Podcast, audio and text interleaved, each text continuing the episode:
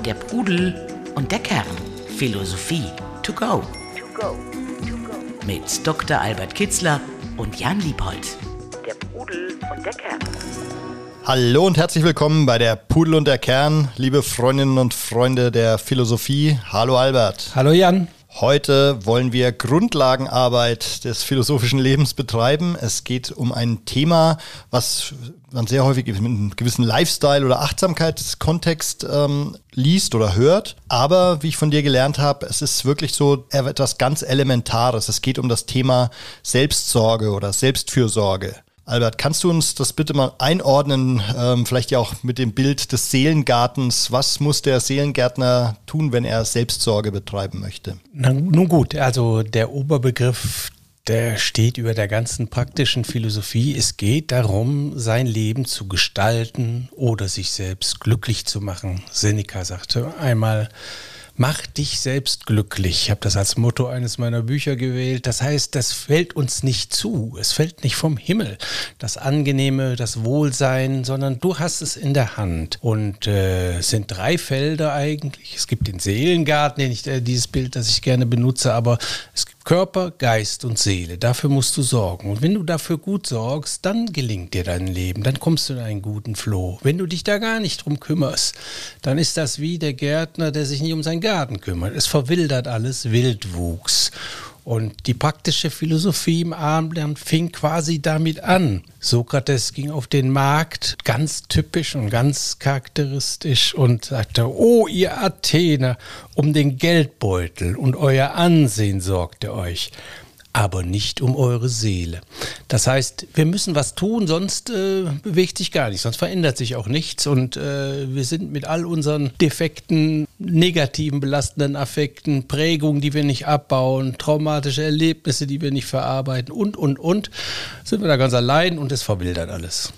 Das, ich finde es spannend, diese Dreiteilung, von der du sprichst, oder diese drei Bereiche, äh, wo man für sich sorgen soll, eben Körper, Geist und Seele. Also was ähnliches, neuzeitliches, das ist jetzt kein Zitat, aber ein, Bonmot, was ich da öfter gelesen habe im Kontext, war ja auch, viele geben mehr Geld für ihr Motoröl aus als für ihr Salatöl, weil ihnen der Motor im Mercedes wichtiger ist als äh, der eigene Körper. Also was, wenn ich jetzt mal äh, damit einsteige und zu sagen, Körper, kümmern wir uns erstmal um unseren Körper, Körper.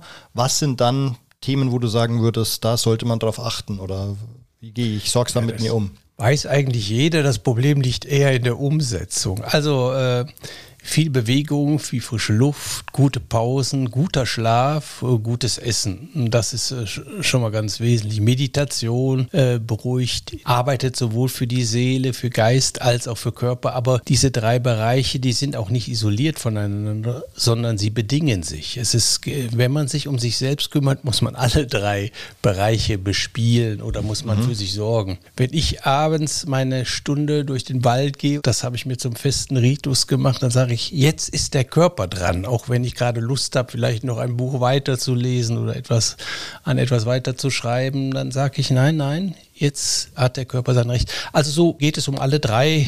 Geist ist Einsicht, wir müssen verstehen, am besten Philosophie betreiben und ein bisschen sich Gedanken machen über das gute Leben. Und Seele, das Seelische zu bespielen, ist halt Freundschaften, alles das, wo Verbundenheit auftaucht. Denn Verbundenheit, das Gefühl der Verbundenheit gibt uns Glück und gibt uns Zufriedenheit. Überall, wo dieses Phänomen virulent ist, können wir etwas tun. Pflege der Freundschaften, Pflege in der Familie, gutes Verhältnis in der Familie, gutes Verhältnis mit seinen Mitmenschen, mit sich selbst und mit dem Schicksal. Da können wir überall Verbindungen, Resonanzen, gute Resonanzen herstellen. Äh, ich würde gerne nochmal zurück auf die Basis äh, Sorge für den eigenen Körper.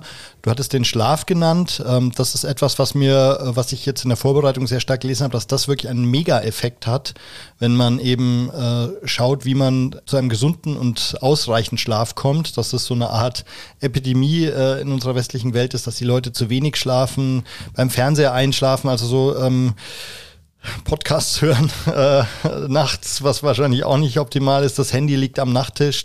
Wie sorgst du für ausreichend Schlaf? Indem ich schon sehr, sehr früh, äh, ich weiß nicht warum, also kam gar nicht von der Philosophie, galt für mich der Grundsatz, den habe ich verinnerlicht, mein Schlaf ist mir heilig. Das heißt, wenn ich auf einer Party, die mochte noch so gut sein, wenn ich müde wurde, wenn ich bei Freunden sitze beim Abendessen und ich wurde müde, dann fange ich an zu gehen und kurz darauf muss ich abbrechen. Also mhm. ich quäle mich da überhaupt nicht. Wenn der Schlaf ruft, folge ich dem. Wenn es geht, nicht immer, aber äh, wenn es irgendwie, irgendwie geht, dann. Aber die, der gute Schlaf hat sehr viel damit zu tun, dass du deinen Seelenhaushalt in Ordnung bringst. Da sind wir bei diesen Querverweisungen. Wenn ich von Angst und Sorgen gequält werde, wenn ich die nicht im Griff kriege, dann werde ich auch nicht gut schlafen. Und äh, ich glaube, der Vater der Stoiker, der hat mal gesagt, also der richtig Weise, der vollendete Weise, der träumt überhaupt nicht. Da gibt es in der Nacht gar keine Verarbeitung mehr. Wir verarbeiten ja unverarbeitetes Material vom Tage in der Nacht. Und wenn das sorgenvoll ist, ängstlich ist, dann taucht das auf und lässt uns nicht ruhig schlafen. Also äh, da ist der Schlaf, ein guter Schlaf hat sehr viel damit zu tun, dass man seinen Seelengarten pflegt und in Ordnung hält. Also insbesondere ungelöste Konflikte löst, äh, aufarbeitet oder eben an, an seine negativen belastenden Affekten wie Ängste, Sorgen, Neid, Zorn, Eifersucht, dass man daran arbeitet, erfolgreich arbeitet, da sind wir wieder bei der Selbstsorge, dann kommt der gute Schlaf von alleine. Wobei ja ganz viele Menschen sagen, ja, wäre schön, wenn ich die Zeit und die Muße hätte, äh, mich da so äh, drum zu kümmern. Also mein Beispiel, äh, sagt das mal einer jungen Mutter äh, mit ähm, zwei, drei kleinen Kindern, hier kümmere dich mal ein bisschen mehr um dich selber. Äh, wie soll es gehen, wird sie dir antworten. Also äh, Zeit ist eine Oder auch Funktion, einem jungen Vater natürlich. Ja. Danke für den Hinweis. Ja, stimmt. Ich war lange Zeit halb alleinerziehender Vater, so habe ich das genannt. Also äh, das Kind aus, unserer, aus meiner ersten Beziehung, äh, das war die Hälfte der Zeit bei mir und die Hälfte der Zeit bei der Mutter. Aber es ist wunderbar geworden. Es ist jetzt das Kind ist 24 Aber wie Jahre hast du in so einer Stressphase äh, so ein also, zwei, dreijähriges? Da, da gibt es einen anderen Grundsatz, den man sich einprägen sollte. Zeit ist eine Funktion des eigenen Entschlusses. Das heißt, es ist nicht so, dass man hat Zeit und man hat nicht Zeit, sondern man entschließt sich, die Zeit für das eine zu nehmen oder für das andere. Jetzt kann in der Tat die objektiven Umstände so sein, dass sie einem wenig Spielraum lassen. Also bei kleinen Kindern ist das so gut. Aber auch da gibt es immer noch Felder, wo ich dann sagen kann, jetzt mache ich dann in der Pause, wenn das Kind mal gerade schläft, das Kleinkind schläft, jetzt mache ich da meinen mein Sport oder meine Meditation. Ich, beispielsweise bei diesem Kind habe ich sehr früh angefangen, ihn daran zu erziehen, dass der Papa, wenn es bei ihm ist, mit einer halben Stunde im Park äh, laufen muss. Und, dass du bitte schön, gut, da gibt es ja Comics im Fernsehen, dass du jetzt äh, das mal aushältst, ich bin ja gleich wieder da. Das habe ich dem Kind sehr, sehr früh erzogen und dann habe ich mir die Zeit genommen. Das war kein Hinderungs. Natürlich objektiv, es gibt ganz schlimme Bedingungen, wo man kaum Zeit hat, aber dass man überhaupt keine Zeit hat, das gibt es eigentlich nicht. Mhm. Äh, das verstehe ich auch so. Es ist eine sehr, man muss sehr bewusst diese Entscheidung treffen, dass Richtig. man ab jetzt an seinem, ich sage jetzt wieder Seelengarten, aber halt insgesamt an dem Gesamtzustand arbeiten möchte, dass man die Eigenverantwortung übernimmt für seinen ja. Gesamtzustand und mhm. dann halt im Zweifel schwierige Außenparameter verändern muss eben. Ne? Ja, ja. Wie, äh, glaubst du, da muss ein gewisser Leidensdruck da sein oder? Ja, entweder gibt zwei Möglichkeiten. Häufig ist es der Leidensdruck. Also mich hat zur Philosophie Leidensdruck geführt. Prägungen, die sehr, sehr belastend waren. Und dann habe ich dann angefangen, mich zu analysieren etc. Und dann habe ich gesehen, ja, Selbsterkenntnis ist ja so ein wichtiges Wort in der Philosophie. Dann habe ich mich damit beschäftigt und so weiter. Aber es muss nicht nur sein, äh, muss nicht nur Leiden sein, sondern wichtig ist auch das Bewusstsein. Mache dich selbst glücklich. Glück liegt in deiner Hand. Das liegt nicht in äußeren Gütern, in unserer, der Erfüllung unserer Wünsche Wünsche, die auf Äußeres bezogen sind. Es liegt in deiner eigenen Seele. Räum da auf. Also die Gewissheit, die habe ich natürlich damals als Jugendlicher dann schon durch die ersten Kontakte mit der Philosophie bin ich darauf aufmerksam gemacht worden, dass vieles an dir liegt, an dir selbst liegt und dass, ähm, dass du selbst der Hand anlegen musst. Und dann braucht es natürlich Entschlossenheit und Beharrlichkeit, Durchsetzungskraft, auch Selbstvertrauen, äh, sich daran zu begeben und sich dann zu sagen. Und da war ich da immer sehr streng. Jetzt Jetzt ist der Körper dran. Jetzt ist der Geist dran, jetzt ist die Seele dran. Und das bitte in einem schönen harmonischen Ausgleich. Also das, das Bewusstsein dafür, wie wichtig das ist, wie eng die Dinge zusammenhängen und dass man sich darum kümmern muss. Äh, das ist die, die Basis davon, dass man auch die Kraft hat und die Entschlossenheit zu sagen, hier bis hierhin und nicht, äh, und nicht weiter. Also ich hatte nie in der Anwaltskanzlei, ich war in einigen Anwaltskanzleien, aber wenn Schluss war, äh, war Schluss. Und ich habe da als Filmproduzent, erinnere ich mich, dann durchaus auch negative Folgen, starke negative Folgen in Kauf genommen. Als, als ein Beispiel, mhm. also ich, Filmproduzent, sehr, sehr anstrengender Job und da hatte ich einen langen Spielfilm äh, abproduziert und das hat mir sehr, sehr viel Kraft gekostet und äh, ich habe da durchgearbeitet wusste, die Batterien sind leer. Und dann habe ich gesagt, jetzt brauchst du vier Wochen wegfahren. Äh, bin auch weggefahren. Jetzt fiel aber in diese vier Wochen ein äh, Termin zur Abnahme des Films, in Anführungsstrichen, mit dem, der WDR war dabei. Ne? Und ich hatte auch eine Kollegin, die auch Produzentin war und habe gesagt, geh du dahin, obgleich ich der persönliche Produzent war. Ich brauche jetzt die Pause. Und das hatte mir der Chef da vom WDR-Spielfilm total übel genommen. Der mhm. ist da fast ausgerastet, wie der Hauptproduzent bei der Filmabnahme nicht dabei sein kann. Schön aus dem Urlaub grüßt. Mhm. Ich habe alles, was, was ich getan habe, um den Film gut zu machen, äh, erzähl, wo ich was ändern kann, dann kann ich, da brauche ich nicht dabei zu sein. Das war vielleicht falsch. Ich wollte gar nicht sagen, dass das richtig war. Aber ich will nur das als Beispiel heranführen, dass man da manchmal auch Mut oder Kraft oder sich auch gegen den Strom stellen muss, um, denn von, von, das fällt einem nicht zu. Pausen, die das, was gut einem gut tut. Da muss man selbst für sorgen.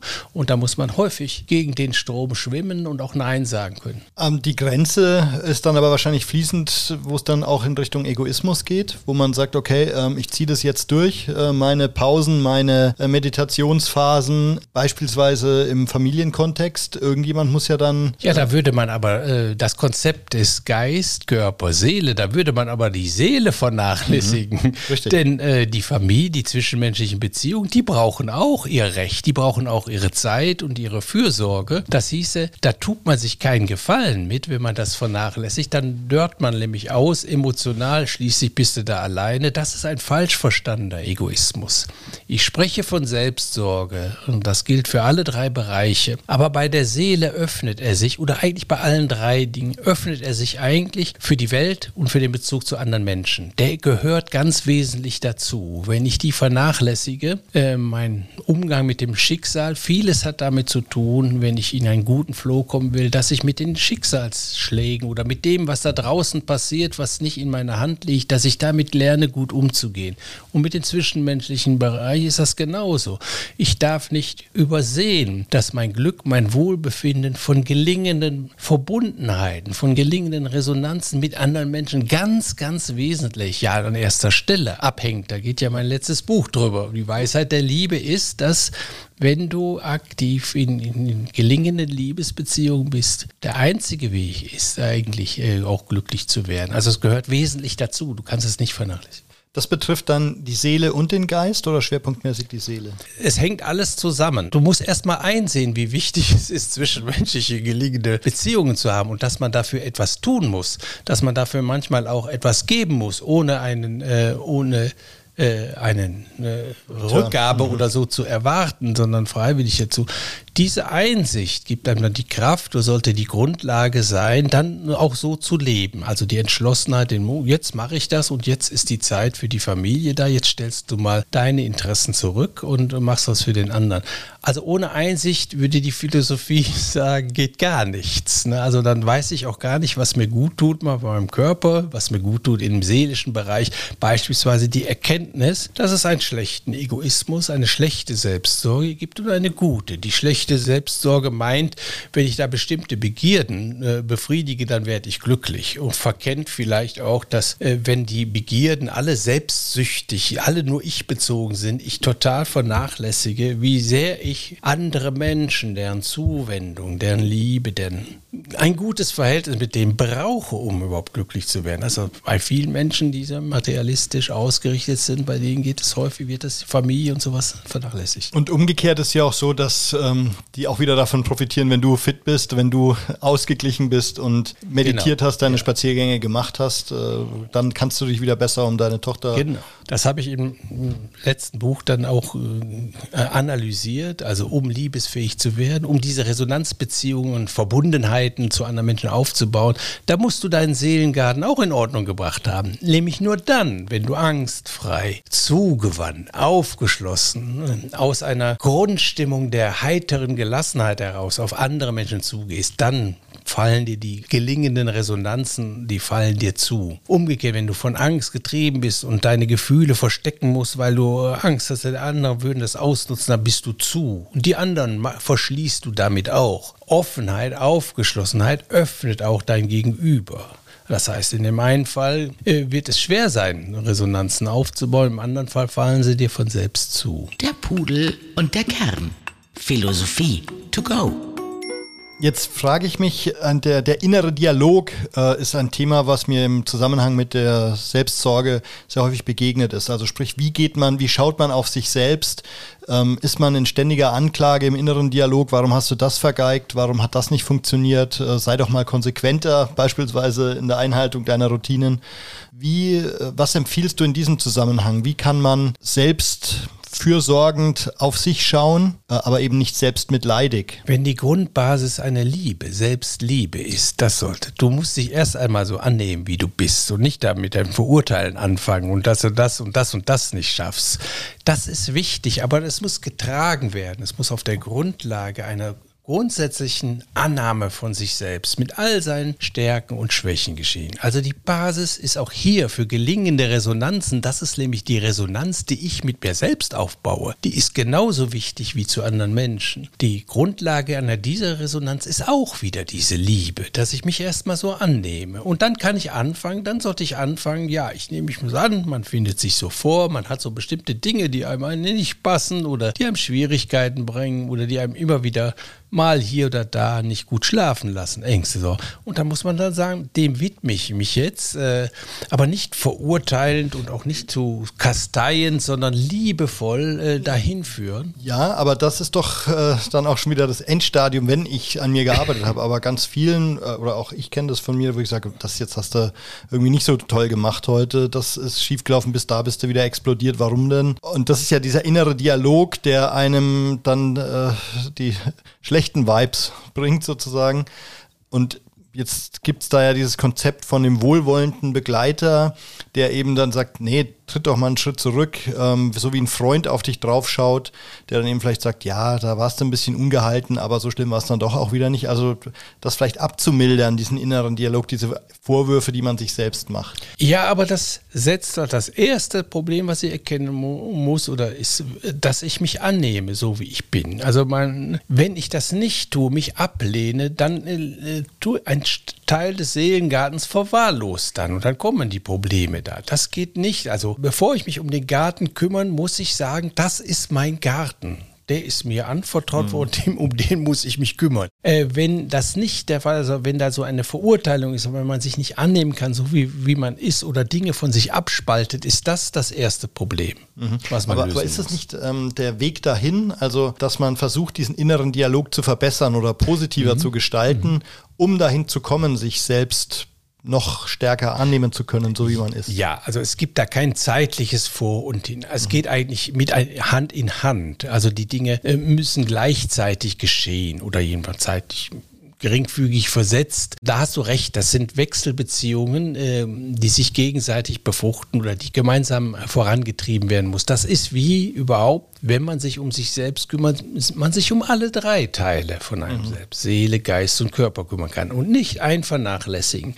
Das hat schon Plato festgestellt. Manche seelischen Probleme rühren daher, dass man sich nicht ausreichend um seinen Körper kümmert. Umgekehrt war, den, war der in der Antike auch vollkommen bewusst, dass wenn ich da meine Seele vernachlässige, ich auch krank werde, körperlich krank werde. Also da gibt es so Wechselbeziehungen und das ist auch mit dem von dir geschilderten Problem Annahme Annahme und sich verurteilen, äh, das ist, das kann man nicht trennen. Das äh, muss gleichzeitig geschehen. Den inneren Dialog muss man pflegen, aber äh, so, dass man einerseits wie ein guter Vater seine Kinder oder eine gute Mutter seine Kinder äh, erzieht, man muss sie lieben und gleichzeitig darauf aufmerksam machen, dass hier und da man bestimmte Dinge lernen. Gut wäre, wenn man sie lernen würde. Klar, also es geht nicht um Verdrängen oder Schönreden äh, bei diesem verbesserten inneren Dialog, aber eben auch nicht um Selbstverurteilung und äh, immer wieder mhm. idealisierte äh, Ziele, die man eben dann immer auch wieder nicht erreicht, äh, zu kritisieren. Aber kritisch. Äh, also Es gibt einen zwiespältigen Spruch aus der Antike. Wann fingst du an zu philosophieren, als ich anfing, mich zu verurteilen? Mhm. Sagte, glaube ich, Antisthenes oder einer der griechischen Philosophen. Also in diesem Verurteilen, da will ich ein kleines Fragezeichen hintermachen. Das ist die ja, Zwiespältigkeit dieses Ausspruchs. Also verurteilen in dem so Sünde und äh, du äh, bist kein guter Mensch und so.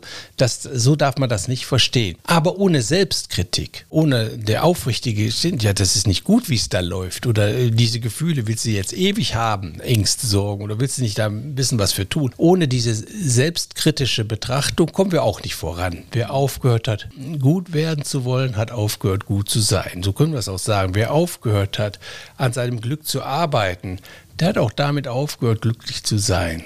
Aber Übertriebene Selbstkritik, klar, wir sind bei Maß und Mitte, genau. ne? ist ja auch eine große Gefahr. Oder ich finde es eigentlich erstaunlich, dass die Selbstkritik so einen guten Ruf hat oder dass derjenige, der halt selbst im Erfolg sagt, ja, aber da der Fußballtrainer meinetwegen, ja, aber da hätten wir noch besser in der Offensive sein müssen. Ähm, wir haben zu viele Chancen liegen lassen. Ähm, nach einem tollen Spiel, wo man einen tollen Triumph äh, davongetragen hat, ähm, warum hat es so einen guten Ruf, da immer noch rumzukritteln? Ja, also es kommt da alles auf Maß und Mitte an. Man muss auch nicht kritisieren. Wenn alles gut läuft, ist das wunderbar, dann ist es gut. Auf der anderen Seite gibt es nichts Wertvolleres als einen lieben, als einen kritisierenden Freund. Äh, und das ist ein gutes Beispiel dafür, wie die Kritik, die ich mir selbst gegenüber äh, anwende, wie die sein muss. Sie muss wie der, der liebevolle Freund sein. Die Kritik des liebevollen Freundes. Äh, die kommt wohlwollend. Der will dir helfen. Und das weiß, deshalb nimmt man sie auch an. Und so muss das zu einem selbst sein. Ich liebe dich, du bist zwar gut, aber da und da, wenn du dieses Problem loswerden willst, ja, dann musst du was für tun. Ja, ich denke, das ist auch wirklich eine sehr konkrete Übung, die man in dem Zusammenhang durchführen kann. Also beispielsweise, man hat wieder seine äh, Silvestervorsätze nach vier, fünf Wochen über den Haufen geworfen. Dann ist ein schlechter innerer Dialog zu sagen, du Loser, äh, schon wieder äh, bist du zurückgefallen, äh, kann nicht mal vier Wochen ohne Alkohol geschafft und solche Themen. Und umgekehrt, wenn ich da als wohlwollender Begleiter, als liebevoller Freund drauf schaue, könnte man sagen, ja, bist schon äh, ist jetzt nichts Ungewöhnliches, du bist sicher nicht der Einzige, der äh, vorzeitig abgebrochen hat. Versuchst es nächstes Jahr halt nochmal. Ne? Also da aber drauf zu schauen, auf diesen, äh, sich das zu reflektieren. Was sind diese negativen Vorwürfe, die ich mir da mit meiner inneren Stimme immer wieder mache und wie könnte ein wohlwollender Begleiter, ein, ein liebevoller Freund drauf schauen und wie würde er es einordnen? Oder Vater, Mutter zu Kind. Jetzt nehme mhm. ich dich mal wieder an die Hand. Das Kind in einem, das muss man in den Arm nehmen. Dann auch, was hast du denn da wieder gemacht? Und dann wieder dahin hinführen. Und, aber es hat auch viel mit Einsicht zu tun. Wenn ich richtig begriffen habe, dass dieses Auseinanderfallen von dem, wie ich leben will und wie ich tatsächlich lebe, wenn man das wirklich verstanden hat, dass das auch eine Wurzel des Glücks oder eben des Unwohlseins ist, dass ich da auseinanderklaffe, dann ist man da, äh, hat man eine stärkere ähm, Motivation, äh, tatsächlich äh, an seinen Vorsätzen und an seinen inneren Werten zu arbeiten und sie vor allen Dingen umzusetzen oder da konstanter zu sein. Wenn man sich klar ist, ja, wenn du dich nicht wohlfühlst, wenn du nicht gut schläfst, ja, wenn du viele Aggressionen hast, wenn du dich, ja, dann liegt das daran, dass, du nicht lebst, wie du eigentlich tief im Innersten leben willst, hier und da und da und da, jeden Tag aufs Neue, widersprichst du dir selbst oder erfüllst du dich nicht selbst. Wenn man das dann richtig begriffen hat, hier ist dann wieder die Einsicht. Mhm. Der Gärtner äh, des Seelengartens, der sagt dann, die kann einem sehr viel, mindestens sehr viel Motivation geben, da ein bisschen konsequenter zu leben. Ja. Also es geht darum, einerseits mitfühlend mit sich zu sein, mit seinem inneren Selbst, aber eben nicht mitleidig, mit sich ehrlich umzugehen, also nicht, ja. äh, nicht mhm. die Probleme schönreden reden, äh, aber auch nicht selbst verurteilend ja. damit umzugehen, oder wenn ich es mal zusammenfasse. Ja, also praktisch kann das auch so aussehen. Also ich äh, bin weit davon entfernt, alle meine Vorsätze auch immer hundertprozentig umzusetzen. Ich würde eher sagen, dass ich jeden Tag mich dabei ertappe, dass ich irgendwie nicht, aber dass ich mich verurteile und mich dafür ablehne oder meine Liebe danach lässt zu mir selbst. Da gab es immer eine Sperre, das habe ich nie getan. Dann, ne? Ich habe mir wohl auf die Finger gehauen, so liebevoll dann oder mich an die Hand genommen oder das versuchst jetzt nochmal aufs Neue und, oder mir klar gemacht, ja, jetzt fühlt sich nicht gut, weil du da und da inkonsequent bist. Äh, das ist es eben so. Man kann sich viel damit beschäftigen und äh, man ist, man, die den Vollendungszustand erreicht man auch nicht. Also Konfuzius sagte mal, was das Wissen über Maß und Mitte angeht, da macht mir so schnell keiner was vor. Aber mich jeden Tag daran zu halten, fällt auch mir schwer. Ja, aber das ist ja auch so eine Art, damit, also eine positive Art, damit umzugehen, finde ich. Also äh, das Thema Selbstironie und Humor ja, sollte da gut. schon auch irgendwie ja. immer mitschwingen. Ne? Also dass man äh, eben jetzt nicht so preußisch diszipliniert rangeht und jetzt muss ich noch meinen inneren Dialog verbessern, sondern äh, da auch mit einem Quäntchen äh, Selbstironie ranzugehen. Oh Jan, äh, das, das liebe ich eigentlich. Also ich liebe die Ausnahme von der Regel. Ich bin sehr konsequent und sehr beharrlich in den Dingen, aber im, im Kleinen dann spiele ich sehr gerne damit und weiche ich auch gerne mal äh, da von bestimmten Grundsätzen ab. Es kommt darauf an, ob das im Kleinen ist oder ob das im Großen ist. Also wenn man nah bei sich selbst wohnt, äh, dann kann man da spielerisch und leicht mit umgehen. Und die Leichtigkeit sollte man da nicht verlieren. Wenn man aber gar nicht in seiner Mitte ist oder sehr weit von sich entfernt ist und, und, und, man macht vieles nicht richtig, ja, dann braucht es schon einen strengen Lehrmeister oder da braucht es schon eine gewisse Disziplin und eine gewisse Strenge auch. Also in allen Weisheitskulturen hm, war man davon überzeugt, dass in solchen Fällen, und das ist kein seltener Fall, sondern also meistens so, dass wir weit oder eher mehr oder weniger weit von unserer Mitte entfernt sind, da ist es wichtig, eben einen Lehrer zu haben oder eine Gemeinschaft, Changia, ne, also die einem darauf aufmerksam macht oder ein Lehrer, spiritueller oder geistiger Lehrer, in Indien ganz berühmt, dass jahrelang steht er neben einem und macht einen darauf aufmerksam wenn man sich weiterentwickeln will, das dann und dann muss man da und da auch dran arbeiten oder konsequent sein. Alleine äh, schaffen wir vieles nicht. Also mindestens das Gespräch mit dem Freund oder der Freundin, ja, oder, oder eben philosophische Kurse sind auch sehr gut.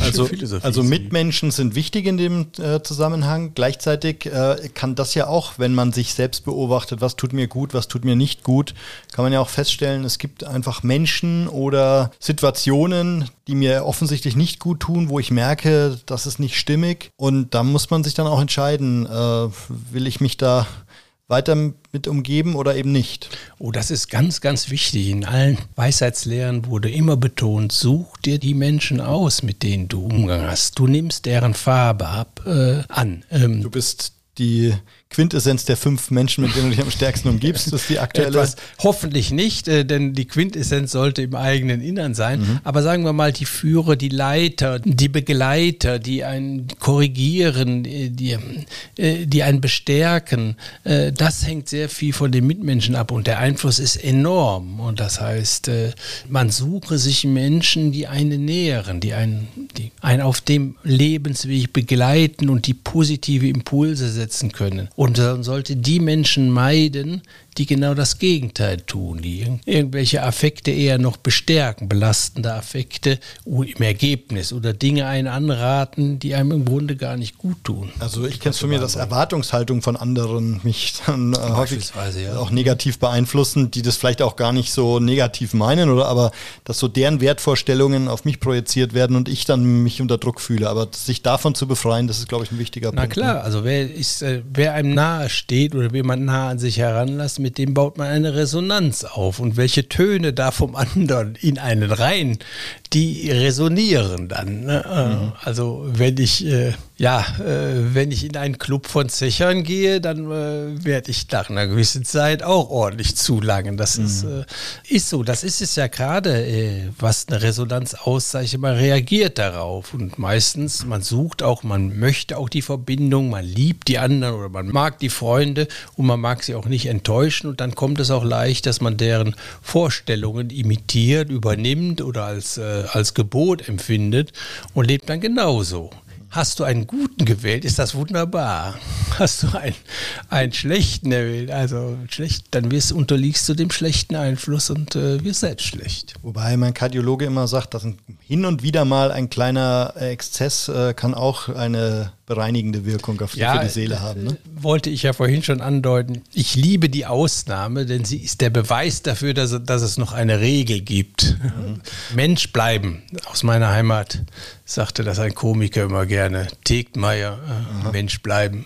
Also das heißt, auch unvollkommen bleiben, mit seinen Fehlern bleiben. Das muss auch nicht alles ausgemerzt werden. Ist wie so ein schöner Seelengarten. Ist wunderbar, wenn du ihn pflegst, wenn du Nutzpflanzen, Blumen anpflegst, wenn du Unkraut jähst Diabetes etc. Aber so ein kleiner Bereich, der ein bisschen wild vor sich hin wächst, ist ja vielleicht auch, gar nicht schlecht. Ähm, ich fasse nochmal grob für mich die Quintessenz, was ich heute mitnehme, äh, wie ich voranschreiten kann, wenn ich Selbstsorge betreiben möchte, möglichst konsequent für Körper, Geist und Seele, wie ich da vorgehen sollte. Also zum einen geht es darum, überhaupt jetzt erstmal bewusst äh, die Entscheidung zu treffen, Verantwortung für sich zu übernehmen.